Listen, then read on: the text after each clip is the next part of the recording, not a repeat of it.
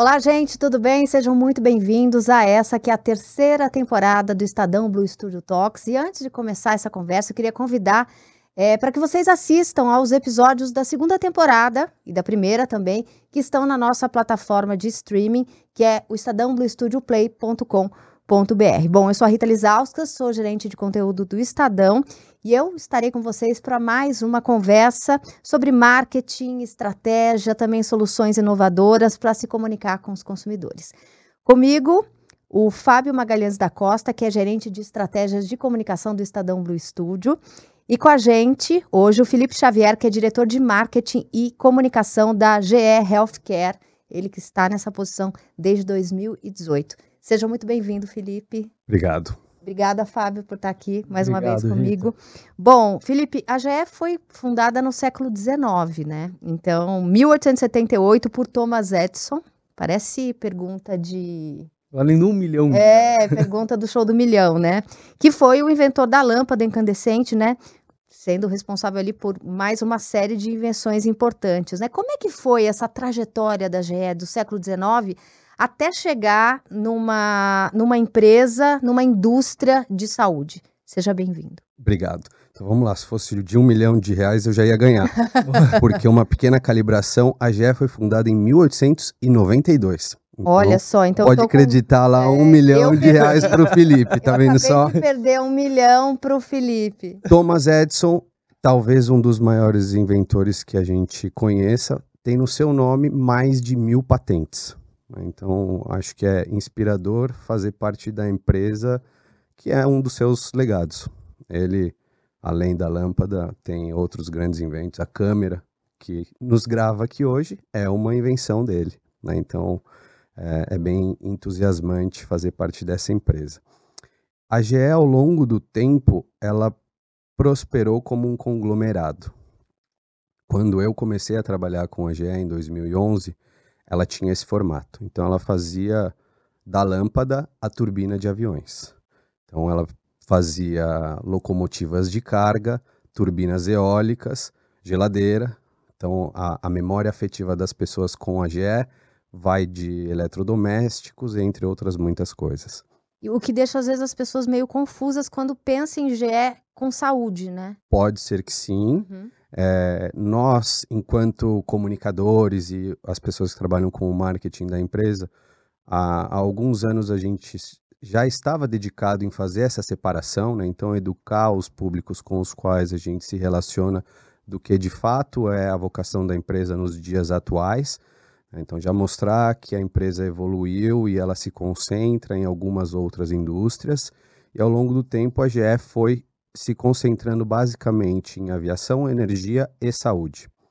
É, deixou de atuar em outros negócios, tomou decisões para se concentrar no que ela fazia de melhor. Então, esses mercados onde ela tinha essa posição de liderança, seja de mercado ou liderança tecnológica, ela optou por dar seguimento, as outras ela se é, desfez dos negócios, criando empresas super grandes também, mas hoje ela tinha esse formato a saúde já era uma área onde a gente atuava há mais de 50 anos, então não era uma novidade para a GE, já era algo sólido e bem concreto dentro da empresa.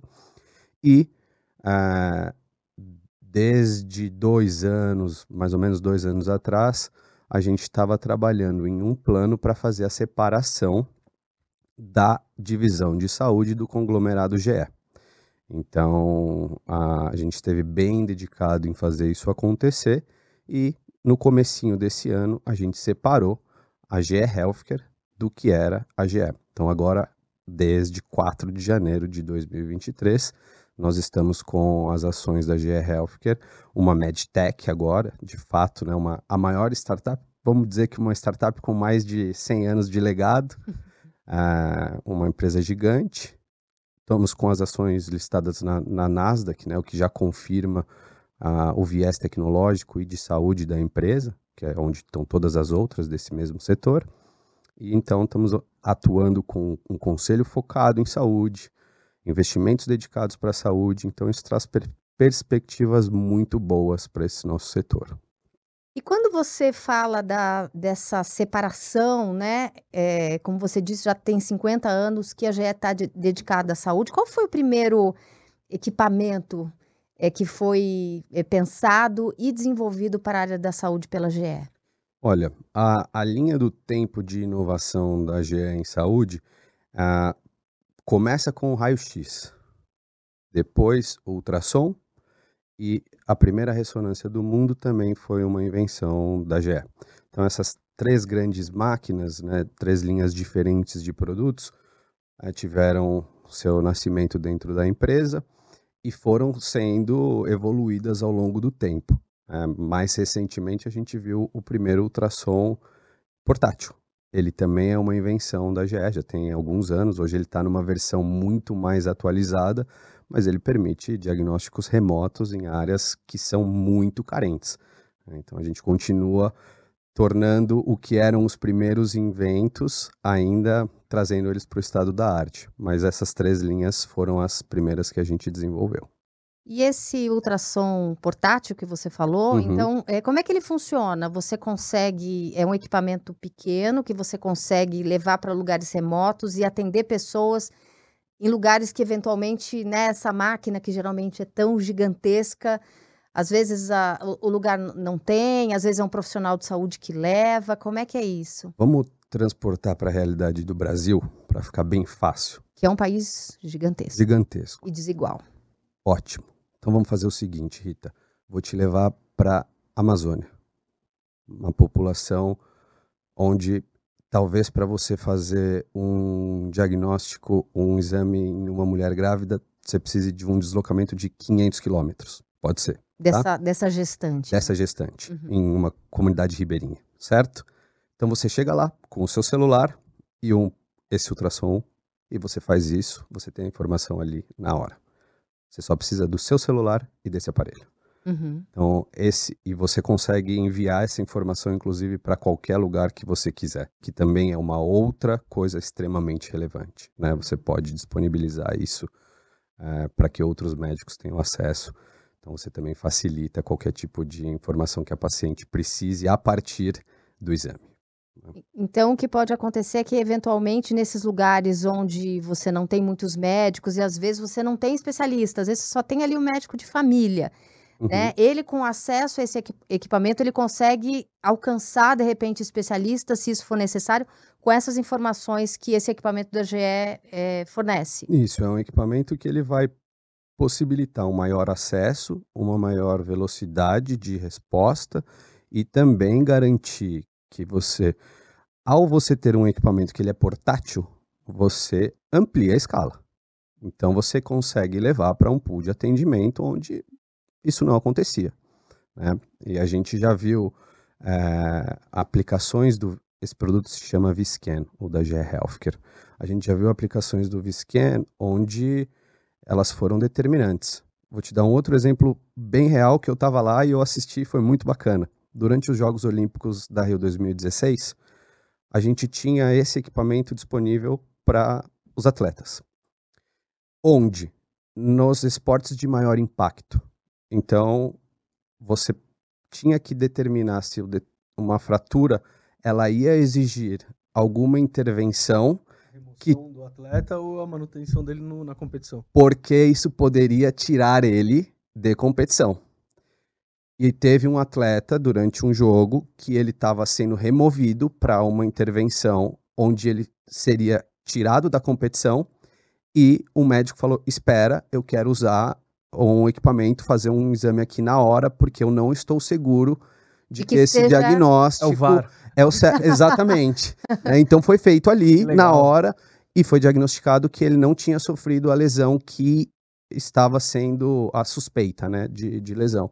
E com isso mudou completamente o, o que seria o tratamento dele. Ele só foi encaminhado para a policlínica e continuou competindo. E aí você tem o dispositivo que faz de fato o trabalho do ultrassom e leva a imagem desse ultrassom para o celular, para é para isso que ele precisa. Então É. você precisa de conectividade para conseguir Isso. escanear e ver na hora que tá É, na, na, na época, em 2016, ele ainda era conectado Aham. ao, ao dispositivo. Hoje, ele é wireless. Legal. Né? Então ele foi evoluindo também. Então, nem hoje... se passou tanto tempo assim. Né? Nem se passou tanto tempo, mas já, já é um, um upgrade muito bem-vindo, porque facilita, né? Não ter cabos uhum. é, é muito bom. E quando se fala em conectividade, né, é, quais são os outros equipamentos que, é, que vocês fabricam e que vocês estão estudando e eventualmente vão lançar, onde a, é, essa conectividade seja importante, seja essencial? Olha, é, as áreas críticas da operação da saúde talvez sejam as que demandem isso com maior urgência. O que, que eu quero dizer por isso? É, o paciente ele é movimentado dentro de uma instituição, certo? Então, vamos supor que você dá entrada é, em um hospital com um determinado quadro. Você vai ser movimentada e tem equipamentos que te acompanham, monitores. É, os nossos monitores, eles hoje já têm é, soluções exatamente nessa linha. Então, eles não têm fios, eles podem cair eles são conectados ao seu celular ou à, à, rede do hospital, porque em qualquer necessidade você não pode parar. Então, esses equipamentos de suporte à vida, por assim dizer, que são algumas das linhas que a gente tem, são os que demandam maior conectividade. Outros equipamentos, ultrassom, raio-x, ressonância, eles vão precisar de algumas outras coisas, é, Aqui eu adiciono inteligência artificial, é, conectividade, ela está presente porque vai facilitar com que você tenha informação, mas ela não é, eu não diria que ela não é a prioridade número um para que o equipamento seja mais eficiente ou que ele seja mais inovador na leitura do cliente, diferente do que é suporte à vida. Né? Então, esses equipamentos que eles vão acompanhar o paciente, eles vão precisar sim ter respostas mais rápidas para ajudar a tomada da decisão médica. Os equipamentos que são de diagnóstico, eles vão precisar de mais precisão para apoiar o laudo médico. Então, dividiria nessas duas categorias. E nesse contexto né, de dispositivos mais inteligentes, né, você falou um pouquinho de inteligência artificial, eu queria falar sobre é, análise de dados, né, para uhum. capacitar esses médicos é, a tomarem decisões mais assertivas, né? Uhum. É, aprendendo ali com, com, com esses dados que acabam sendo gerados por outros exames, né? Como é que isso entra nos equipamentos de vocês? Vocês conseguem, é, nesse portfólio que vocês têm, oferecer esse tipo de informação para que o médico possa tomar as decisões dele de uma forma mais certeira? Talvez eu vou adiantar um pouco o nosso papo depois a gente volta, mas é, a gente pretende falar de longevidade. Então vamos pensar o seguinte: acho que um ponto importante para a longevidade é a informação. Né? Eu vou responder a sua pergunta fazendo um recorte com o câncer de mama. Câncer de mama é a doença que mais mata mulheres. Ponto. E as pessoas acham que ela só acomete mulheres. Já é um, um primeiro problema. Também afeta homens. Então, pessoal que está nos escutando, informem-se sobre isso. Uhum. Afeta pessoas. Ponto. O que, que a gente fez? Duas coisas muito relevantes. Primeiro, a gente sabia que existe uma grande é, restrição às mulheres em relação ao exame de mamografia. Elas reclamam de incômodo, é um exame que as machuca. Então, tem uma série de tabus relacionadas à mamografia que a gente, enquanto empresa, falou: opa, peraí, talvez a gente possa ajudar. Qual foi a primeira coisa que a gente fez? Juntou um time apenas de mulheres para trabalhar em um equipamento para mulheres. Então, quando a gente colocou as mulheres no centro do projeto de pesquisa, a gente desenvolveu um equipamento onde ele tinha um grande diferencial. Ele dava para a paciente o poder de decidir a pressão que ela queria colocar para fazer o exame de mamografia dela. Então ela tinha um controle que ficava na mão dela e ela ia pressionar e dizer quanto era o que ela aguentava. Esse produto existe, ele está no mercado hoje, é um produto que a gente tem disponível, inclusive no Brasil e outros mercados da América Latina. Primeira coisa que a gente percebeu: ao dar o poder para a paciente, todas pressionam mais do que é necessário para realizar o exame sem manifestar o incômodo. Ou seja, não é um problema da mamografia, é um problema relacionado a todo o estresse, processo. o processo. Ter alguém me manuseando, ter alguém. É, então, todo aquele processo ele é tão desconfortável que o meu exame já é ruim. Então, uhum. se o meu exame já é, é ruim, isso já prejudica o médico. Ponto. Porque às vezes ele vai ter que reposicionar, ele vai ter que convocar paciente de novo. Então, talvez a gente já conseguiu reduzir um grande problema por si só. Então, essa era uma coisa que eu achava bacana a gente contextualizar. Um, que é reflexo de investimento para novos produtos. Atrelado a isso, o que, que a gente fez? A gente desenvolveu, em parceria com um grande hospital, um software para fazer o quê? A gente pegou uma grande quantidade de laudos de mamografias. Então, em tempo real, a paciente faz o exame de mamografia, esse exame sobe para a nuvem e a gente já sabe se o posicionamento foi correto. Posicionamento da mama da na mama máquina. na máquina. Uhum. Se ele o foi exame valeu. Se o exame valeu. Por quê? Porque muitas vezes a paciente recebia um, um, um diagnóstico de falso positivo ou de falso negativo. Ou era convocada para fazer o, o exame. É o pior cenário do Sim, mundo. Sim, porque já aconteceu Só comigo. Liga, Lig Rita, ligam pra, volta é, para fazer um exame. Ninguém vai te dizer que não é o pior cenário quando você Acabou. recebe um telefonema desse. Outro, é o tiratema, porque a primeira talvez seja. Isso psicologicamente é terrível. E o que a gente quer é justamente o contrário. O câncer de mama, se ele é diagnosticado precocemente, a chance de cura ultrapassa 90%. Essa é a informação que a mulher precisa ter na cabeça. Porque praticamente é, de cada 10 mulheres, 3 vão ter câncer de mama. Então a gente precisa que todas elas saibam que elas precisam identificar o câncer de mama muito rápido e tratar. Uhum. E elas vão viver a vida muito bem, obrigada. Mas você falou que aí quando joga para a nuvem esse, essa imagem, você já sabe. Você já sabe ali se o exame vai ser validado e se está certo. Isso enquanto ela está na sala enquanto ainda. ela está na sala. Entendi. Então, esse é, é um software que ele valida o exame de mamografia.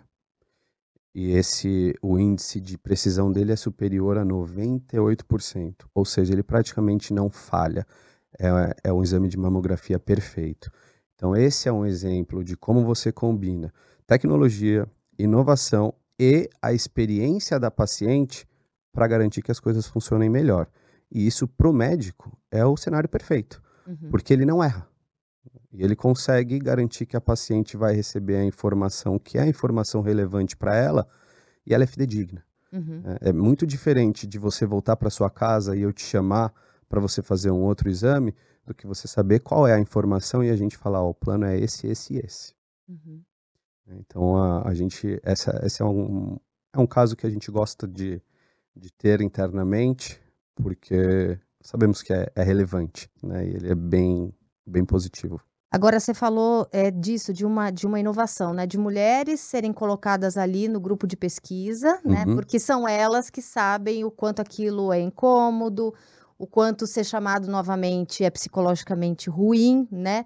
Eu queria falar de inovação. Qual que é o caminho que essa inovação que vocês propõem percorre até ela virar realidade, né? Então, como é que, como é que vocês fazem essa, essa pesquisa? A gente sabe meio que de forma intuitiva como funciona isso com um novo medicamento, né? Que passa ali por todas as fases de pesquisa, até você fazer a pesquisa com as pessoas, novas vacinas.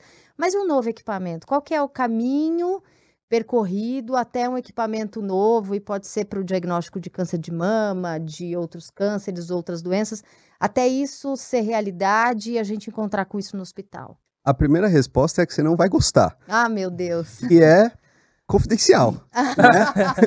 Essa é a primeira resposta. Mas, isso dito, é, quando a gente anunciou essa nova empresa, a primeira coisa que a GE Healthcare fez questão de anunciar no dia 1, lá em 4 de janeiro de 2023, foi o compromisso com o desenvolvimento de novos produtos e novas soluções dedicadas à saúde. Esse ano a gente está de- dedicando mais de um bilhão de dólares para isso, Para pesquisa. para pesquisa e inovação. Uhum. Então, nós temos caminhos de produtos, então, as, as frentes onde a gente já atua e somos fortes, que é ultrassom, uh, diagnóstico por imagem, a nossa parte de meios de contraste e também suporte à vida. Essas quatro frentes são caminhos que a gente desenvolve e, adicionalmente, aqui entra também inteligência artificial. É uma outra frente de pesquisa muito forte para a gente esse ano nós temos 53 soluções aprovadas pelo FDA, que é o órgão regulador dos Estados Unidos. Somos a empresa com o maior número de soluções com a inteligência artificial uh, validada por eles. Uhum. Então, essas são as cinco frentes de pesquisa que nós temos atualmente. Uh, e aqui nós temos dois caminhos. Um é atualizações tecnológicas dos produtos que nós já temos. Então pense assim, nós temos ressonâncias e a ressonância ela precisa atender desafios dos nossos clientes. Quais são esses desafios? Você já fez uma ressonância magnética? Sim. Como foi sua experiência? Olha, eu fiz uma ressonância magnética depois que meu filho nasceu. Então, uhum. para mim foi maravilhoso, porque foram 50 minutos que eu pude dormir. então, você pode ver que às vezes a experiência de uma pessoa não é a mesma da outra. Claro, claro, não. Mas geralmente é, é um equipamento que é, muitas vezes as pessoas se sentem incomodadas por ser um equipamento fechado e às vezes por conta do barulho, né? Uhum. Se a uhum. gente, por exemplo, eventualmente tem uma criança ou alguém é, mais sensível, aquilo pode, pode ser mais incômodo. É o lance né? da repetição, né? Qualquer mínimo movimento, ele é muito sensível. É... Volta, volta, não valeu, é... não valeu. Aí você fica com medo até de respirar, é... de se mover. Será que eu posso engolir? É que aquilo funcione. Que é lado... você já fez? Já, e foi justamente isso. Para, volta, volta, volta. Legal. Então a ressonância nós temos algumas coisas que foram acontecendo. Então você já tem a redução do, dos ruídos. Né? Então, uhum. quando você está fazendo o exame, já tem equipamentos que eles são bem silenciosos. Você praticamente não percebe é, que você está fazendo uma ressonância. Você já teve a expansão dessa do... cápsula. Né? Exatamente. Né? Você... É, o diâmetro foi, foi ampliado. A redução do tempo do exame nós desenvolvemos um software chamado Ericondiel. Esse software ele foi, ele foi apontado como a maior invenção tecnológica dentro de ressonância magnética dos últimos 10 anos. Ele foi concebido para melhorar a qualidade da imagem. Uhum. imagem melhor é diagnóstico mais assertivo. Né? Preciso. Uhum. A gente precisa de mais precisão para garantir que você não tenha desperdício dentro do setor. Né? Eu não quero que o Fábio seja submetido a 10 exames. Quero que ele faça um e acabou. É né? bom para ele e bom para o sistema de bom para todo mundo. Uhum. É, é o que a gente busca dentro do crescimento sustentável do setor. A gente precisa eliminar ineficiências. Então, esse é um caminho. Né? E a gente está contribuindo com essas soluções que melhoram precisão. Ao a gente conseguir esse ganho de qualidade, e ela é proporcionada por advento da, de deep learning, a, ela vai melhorando a imagem, teve um ganho que ele, ele é secundário, mas ele foi muito bom, que foi a redução de tempo. Em alguns casos, dependendo da parte do corpo que você faz, ele funciona para o corpo inteiro, chegou a 70%. De redução. De redução de tempo. Uhum. Então, é, isso gera um aumento de produtividade muito grande. Né? Sim, porque você tem mais slots ali para preencher no hospital. É mais confortável para o paciente também, que você fica a fila. É. E, e, você fideliza, né? Porque depois que você faz um exame mais rápido, eu prefiro fazer ali. É. E, e, olha como a gente não tem é, restrição à inovação no Brasil. Essa, esse software, o Ericondiel, nós temos ele. O Brasil hoje é um dos maiores mercados para ele no mundo para a GE Healthcare. Nós temos um cliente no Acre, completamente fora de qualquer eixo de inovação que a gente pensa né, no, no nosso país. Ele estava com um problema de fila relativamente grande. Ele aportou essa solução na sua operação. Ele roda ressonância 24 por 7. Ele chegou a fazer 90 exames em um único dia. Uhum. É um dos melhores resultados que a gente tem no mundo inteiro. Ele aumentou a velocidade da fila dele, otimizou esse investimento. Torna uma unidade de negócio mais rentável, ponto final. E você amplia o acesso para a população. Né? Isso, para um, um país como o nosso, que ainda é carente de acesso, a gente, a gente sabe que é um, um benefício muito bom. São menos equipamentos para mais atendimentos. Né? Exatamente. Uhum. Exatamente. E quando você fala de inovação, eh, vocês têm, a GE tem um centro de inovação ou são parcerias com universidades? O que, que você pode contar que não seja confidencial? É, confidencial tá bom. Não, nós temos sim centros de inovação, alguns no mundo. No Brasil, nós temos um hub de inovação. Ele fica no Rio de Janeiro, é, liderado pelo Thomas Doring, meu colega. E aqui nós dese... e essa essa área de inovação é muito legal porque ela é 100% desvinculada de qualquer atividade comercial da GE Healthcare. Ou seja, isso significa que é liberdade para testar. É, e para desenvolver Criar. sem qualquer. É... Viés comercial. Isso, que é o, é o que vai garantir que é uma inovação que vai atender. E eu acho que aí é onde vocês ganham as coisas. Eu ouvindo aqui, para mim é tudo muito novidade, mas é, para mim é, é, é, muito determinante. Qualquer indústria ou empresa que passa a colocar o cliente como centro do desenvolvimento de pesquisa ou e, e eu gosto muito, me especializei muito em design thinking. Uhum. Sei quanto isso gera valor para a cadeia inteira é, muito rápido e cria diferenciais. Escutando você falar, cara, o, o drive de vocês é precisão. Então, a inovação ou a tecnologia corre para servir a, a empresa de vocês rumo a precisão. Quanto mais precisos vocês são, é, melhor é o equipamento de vocês, melhor, é, enfim, a, a, empresa de vocês performa no mercado. E juntando o que você estava falando lá no começo, de como que a, a inteligência artificial serve também para conseguir chegar na longevidade ou garantir um pouco mais a longevidade, eu acho que quando você começa a ter hardware e software trabalhando com esse volume gigantesco global de informação, você começa a permitir que a massa, né, a população, ela começa a ser é, mais bem tratada ou tratada de uma forma muito mais rápida, celery. É, e aí eu acho que a, a inovação ela está realmente tendo um impacto direto na população, nas pessoas e nos negócios, porque fideliza, porque as pessoas entendem que o dispositivo de vocês é melhor. Então, a, a, a inovação de vocês, entrando no que, que pode falar que não seja confidencial, é qual é o plano para a GE Healthcare é, trabalhar a longevidade nos tempos atuais? Olha, Fábio, eu, eu gosto desse teu approach porque ele, ele me permite responder como o profissional da GE Healthcare e como o Felipe. Eu acho que ela, ela pode ser um, um alerta legal para todo mundo. E, vamos lá. Enquanto empresa, eu acho que os próximos passos da, da GE em tudo que a gente for pensar em relação à inovação e desenvolvimento, a gente chegou até aqui. A gente sabe que a gente chegou e chegou bem, é, uma empresa sólida, grande. A gente toca mais de um bilhão de pacientes por ano com os nossos equipamentos. A gente tem uma, uma capacidade de ler os dados, é o que você falou. Mas fazer o que a gente fez até hoje não vai nos fazer prosperar pelos próximos 100 anos. A gente vai ter que cocriar. A gente vai ter que estar muito mais próximo de todos os nossos clientes porque é o que você falou, as dores deles precisam estar conectadas com a nossa capacidade de desenvolver o que a gente é bom de desenvolver e trazer o paciente junto para fazer parte desse ecossistema. Incrível. O que, que eu quero dizer por isso?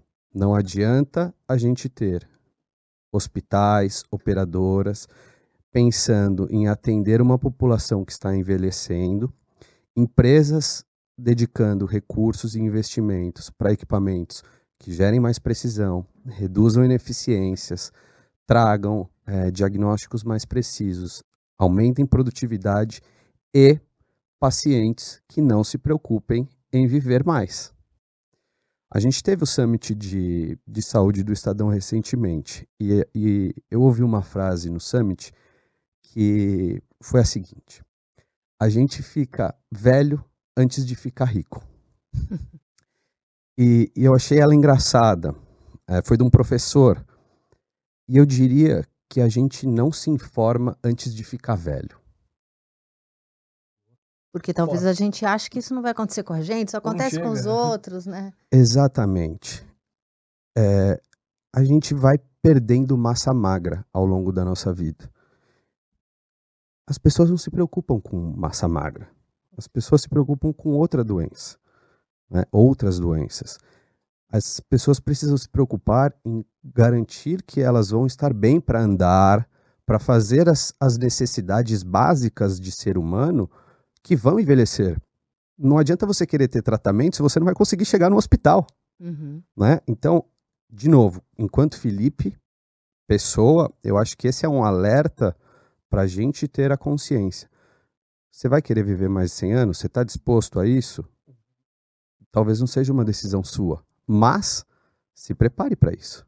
Porque senão você vai gastar todo o dinheiro que você planejou para ter cuidando da sua saúde. Eu acho que não deve ser o, a mentalidade, né? Eu acho que a gente precisa. Mas não deve ser um karma, né? Exatamente, exatamente. Não, deve ser uma boa notícia. Tem que cuidar da sua saúde nesse, nesse, nessa trajetória toda, né? É. Uhum. Que que você vai viver 100 anos, Cita? O que, que você vai precisar fazer? Você vai precisar tomar 2 litros de água por dia? Você vai precisar fazer um check-up a cada dois anos? Você vai precisar fazer musculação três vezes por semana? Escutar música? Não sei.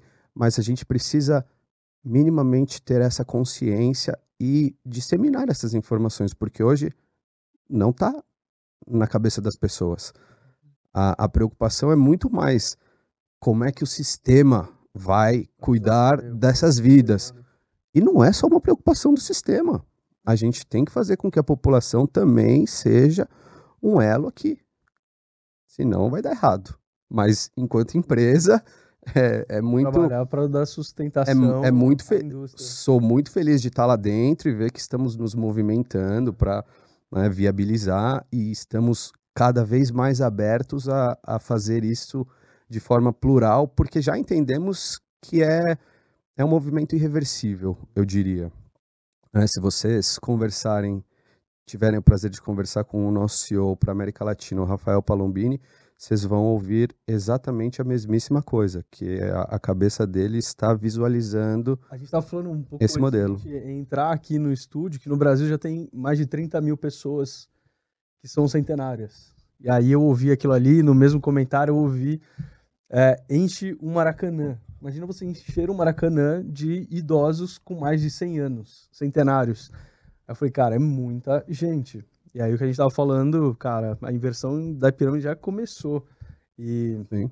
conseguir planejar isso tudo, dar bem-estar para todo mundo, é algo que não depende só da indústria. A, a, sociedade ela precisa entender e se conscientizar, né, de que a gente vai viver mais. Outro dia é, compartilharam comigo o vídeo de uma senhora de 94 anos que ela ia no mercado sozinha e ela fazia as compras e ela subia a escada. Não sei se vocês viram isso. Sim, estou, vi. Autossuficiente. Uhum. E as pessoas estavam chocadas que Como? ela fazia isso. E ela falou: Eu fiz musculação a minha vida inteira e eu cuidava dos meus músculos para eu poder chegar na, na minha idade e estar tá fazendo o que eu estou fazendo.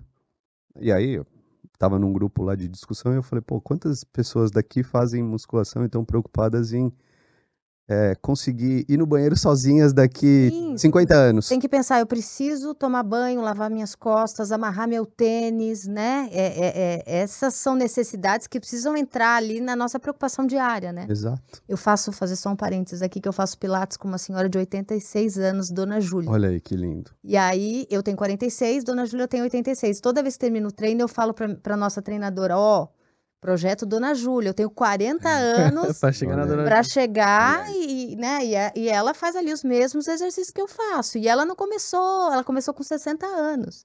Ela tem 26 anos só de atividade física, né? Ou seja, ela acordou ali mas é uma preocupação que a gente tem que ter né, nessa trajetória toda. Né? Agora eu queria pegar o gancho da pandemia. A gente viu uma transformação digital absurda nas últimas décadas, mas eu acho uhum. que a pandemia é, foi uma coisa que veio de cima para baixo que é, obrigou quem não estava literalmente conectado né, uhum. a, é, a se conectar. Então a gente já ouvia falar da necessidade de prontuários eletrônicos, a gente ouvia essa demanda por telemedicina, que, que a, acabou sendo aprovada no meio desse contexto, né? A gente tem visto essa mudança que a telemedicina trouxe, né, desde que ela foi aprovada. Como é que vocês se posicionam nesse cenário de necessidade de uma real transformação? O que, que vocês ofereceram e oferecem nesse processo? Uh, a gente tem algumas, algumas. Bom, vamos lá. Primeira coisa que a gente precisou fazer na pandemia, acelerar a nossa capacidade de gestão remota. Então, os nossos equipamentos eles não podem parar. Especialmente na pandemia, eles não podiam de maneira alguma, porque a gente tinha esses de suporte à vida, que eram justamente os que garantiam que as pessoas iam conseguir respirar durante a pandemia. É, então, hoje, a nossa base instalada praticamente mais de 90% dela é conectada à rede. E a gente já consegue oferecer suporte para os aparelhos e em muitos casos a gente faz isso de maneira remota e eles voltam a operar. Claro, se você precisar trocar alguma peça, alguma coisa assim, vai um engenheiro de campo e efetua, mas a gente já vê muitas coisas acontecendo de maneira remota. Então esse foi uh, um, um, componente que a gente acelerou a quantidade de a escala de atendimento em função da pandemia. Essa é uma primeira coisa. Uh, uma outra solução que a gente tem que vai bem nessa linha, nós temos centros de comando. Uh, pensa que a gente consegue. Você pega um, uma sala dentro de uma instituição de saúde e você coloca toda a operação em telas e você consegue ter visibilidade de tudo que acontece o tempo inteiro.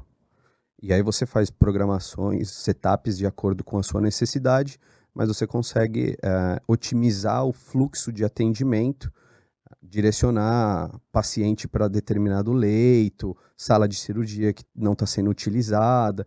Então, esse tipo de gestão. E você pode fazer, eventualmente, de outro lugar que não seja a instituição de saúde. Então você também dá essa, essa capacidade. Esse centro de, de comando a gente já tem eles rodando em diversos lugares do mundo, ainda não temos nenhum na América Latina. É uma super oportunidade é, para a região, que inclusive a gente está tá trabalhando fortemente para alavancar.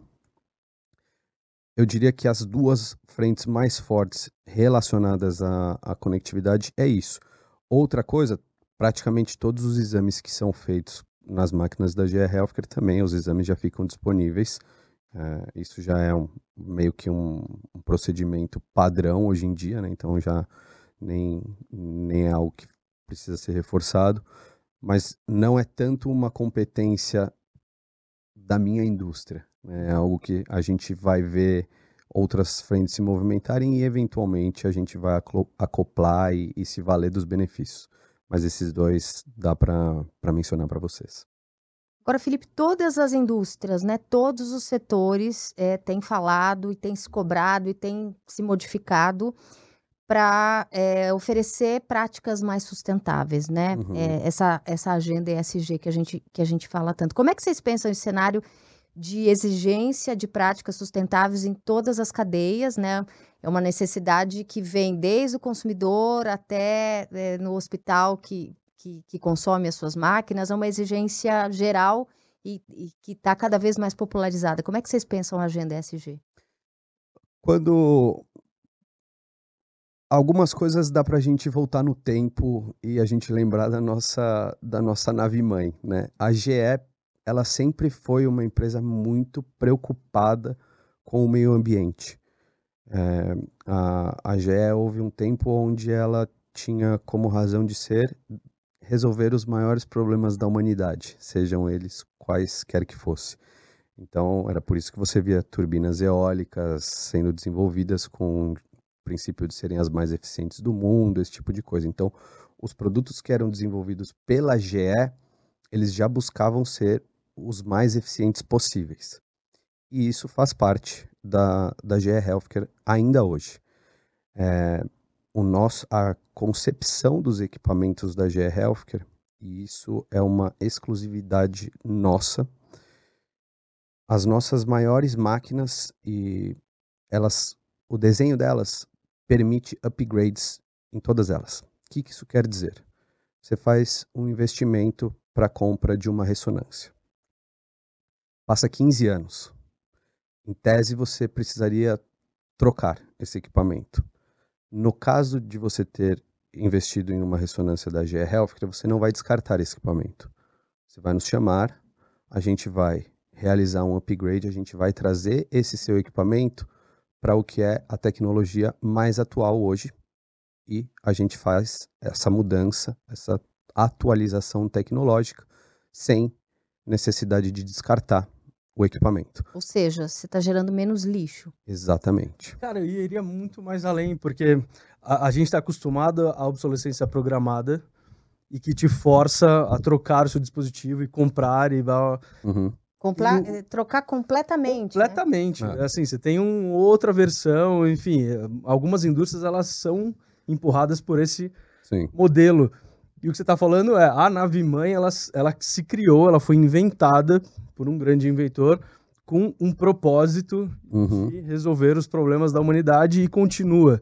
E o, o, o propósito, ele permeia tanto o desenvolvimento de produto a ponto de estamos criando para você não precisar trocar, e sim fazer a manutenção. E aí eu, eu acho que você traz aí um ponto que, além do ESG, é de fato o trabalhar com propósito. Talvez isso inspire muito as pessoas que trabalham dentro da companhia. E, e prova de que inspira é que a gente tem um grupo de funcionários que é um hub verde. Então, esses funcionários desenvolvem ações para que a gente opere de maneira mais sustentável. Então, os nossos equipamentos eles são entregues em caixas. Eles desenvolveram uma ação onde eles pegam esse material. Esse material ele é convertido em biomassa, em alguns casos. Essa biomassa gera energia ou ela é transformada em cadeiras, mesas, e essas mesas são doadas para ONGs. Então, de novo, é o que vocês perguntaram se como a gente faz isso para toda a cadeia. Se recolhe esse material, é isso? A gente recolhe esse material, isso já está acontecendo no Brasil, agora vai acontecer em- na América Latina como um todo. Uhum. É o Green Team Network, que a gente chama internamente. Então, são pessoas que estão constantemente pensando em, em soluções para a gente beneficiar o meio ambiente. Tem uma outra ação dentro de casa, que é um projeto para desenvolver os nossos fornecedores. Então, a gente busca que os nossos fornecedores, para trabalhar com a gente, eles tenham uma agenda que mostre desenvolvimento futuro. Então, hoje, pode ser que você ainda não tenha nada, mas a partir do momento que você comece a trabalhar com a gente, a gente quer um compromisso que depois de X meses você vai estar fazendo alguma coisa que minimamente vai trazer benefícios para o meio ambiente. Então, também é um outro projeto bem bacana que mostra como a Lógico, gente está. Quando você é líder de cadeia e, e você provoca, né? Não provoca ou promove Uhum. a mentalidade sustentável em, em toda a sua cadeia produtiva, você realmente movimenta com muito mais velocidade uma indústria inteira. Eu acho isso incrível. Entendo, lógico, né? Tem um- uma visão aqui de acionista, uma empresa muito grande, provoca isso, precisa tomar decisões. Vocês são grandes a níveis de eh, mudar os números da, da indústria, mas eu acho isso legítimo. Vocês têm tamanho, né? E, eh, e conseguem realmente eh, criar aí um, um benchmark de mercado para outras indústrias que são tão grandes quanto. E eu até consigo dizer para vocês com bastante propriedade que, tirando o tamanho da empresa, ver as pessoas que trabalham com isso é apaixonante. É. Eu sou o sponsor desse grupo. Ah, legal. Eu Você sou- faz esse parte grupo- do Green Team. Eu sou, exatamente, Ah, eu sou o sponsor do Green Team Network. E eu vejo a paixão com que eles colocam nas ações. Pode ser uma ação pequena. Ver a ação acontecendo, Aham. eles mentalizam o benefício disso Isso vai lá na frente da vai lá na frente. É. E você fala, caramba, olha, olha que bacana, né? Você vê as pessoas de fa... independente, se não fosse aqui, Eu não vou elas- estar aqui para ver o resultado disso, mas eu tô fazendo Eu tô de forma fazendo. concreta. eu tô fazendo. E pô, como é que você leva isso para sua família? Aham. Então, a Muda a preocupação cabeça das pessoas, a chavinha vai Exatamente. mudando É muito legal de ver. É muito legal de É. ver. É muito legal de ver. Agora, já busca expandir a atuação dela na América Latina? Como é que, como é que vocês enxergam aí esse, esse, esse nosso continente em termos de ganho de mercado? Vou te contar uma coisa bem legal. Quando a gente fez essa cisão, Em A GE janeiro, né? exatamente, a GE foi redividida globalmente. Então, somos quatro regiões globais. Estados Unidos e Canadá é uma delas, Europa e África é a segunda, China, um terceiro mercado, e intercontinental, que é o quarto mercado, engloba 50% do mundo. Certo? O que está dentro dessa região intercontinental? As maiores chances de crescimento. Sim. Porque é onde você tem a, a necessidade de ampliar acesso. Mercados emergentes. Os mercados emergentes, Brasil, uma capilaridade gigantesca, população crescendo, população envelhecendo, América Latina, esse componente ainda muito parecido com o mercado brasileiro. Então, se você pensa na agenda, é natural que uma empresa como a nossa possa ter uma agenda de crescimento aqui. E é o que a gente está vendo para esse ano. E quais são os desafios que vocês veem, né? Porque tem essas oportunidades, Uhum. esse lugar é, em que falta acesso, então, quando falta acesso, há essa necessidade de produtos, mas ao mesmo tempo são países em tese mais pobres, né? Sim. E, e aí, adicionalmente, você pega os elementos que a gente não tem ou não exerce nenhum controle. Certo? Temos infraestrutura. e guerra e, e muita coisa, né? Mas eu te diria que hoje a inflação e a, a captação de recurso da América Latina como um todo é um, um desafio e a gente tem, nós temos uma área dentro da GR Healthcare de soluções financeiras, então a gente trabalha muito perto dos nossos clientes para criar modelos que façam sentido para eles, que permitam que eles possam fazer investimentos ah, com os quais eles se beneficiem. Então a gente tem esse diferencial também dentro da empresa, a gente consegue ser consultivo de uma maneira que, em alguns casos, eles não conseguiriam enxergar ah, a possibilidade de fazer um determinado investimento. A gente já viu essa área sendo indo até além do que seria uma, uma operação, Você- né? exatamente, né? Sendo mais Financiando uma operação de um bom cliente que fala, cara, o cara não consegue me bancar agora porque não tem capital, mas ele tem o modelo ideal, ele consegue, vamos ajudar o cara a expandir. né? a aí? gente traz bancos para conversa, a, a gente faz aconselhamentos, é, é uma área, é um, é um diferencial muito forte para nós na América Latina. Essa área tem uma das melhores performances também do mundo, é- é aqui na América Latina, a área de soluções financeiras.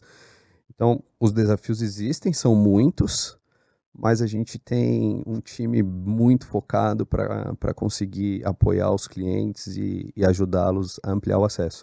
Acesso ainda é o maior desafio, mas a redução de ineficiência também é bem grande. Eu diria que essas duas coisas combinadas, Rita, é o que vai fazer a gente crescer. Bom, para a gente caminhando para o encerramento, é, Ah. fazer um exercício de futurologia, né? Uhum. Na saúde isso não existe, mas a gente vai propor aqui até o final. Os preditivos. É, 2030. Como é que você imagina a empresa até o final dessa década? Onde vocês querem chegar? Quais são os spoilers que você pode dar para gente aqui no podcast?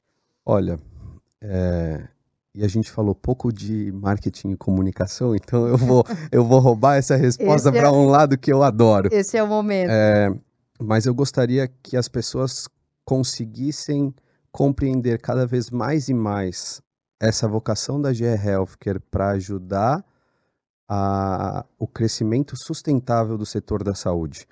A gente precisa muito que o setor da saúde pense de uma maneira diferente ou repense como caminha. né? Acho que hoje esse é um, um grande desafio. Né? Essa conta a gente vê que ela, os números são, eles, eles trazem alertas importantes.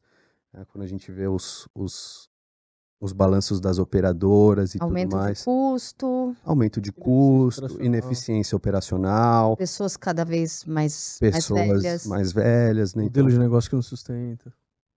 temos muitas referências, né? Acho que se a gente pensa corpo clínico, o próprio SUS, o modelo do SUS como ele é, é, e, a, e a capilaridade dele, tem muitas coisas boas, mas também tem muitas coisas que são grandes desafios. É, então eu gostaria muito de ver a, a gente conseguindo comunicar de forma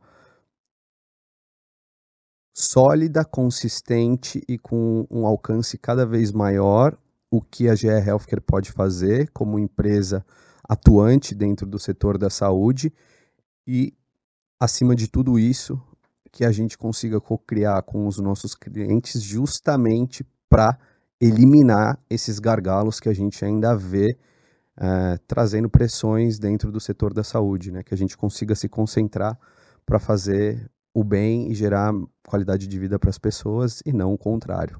Então vocês querem ser vistos como aliados nesse desafio. Perfeito.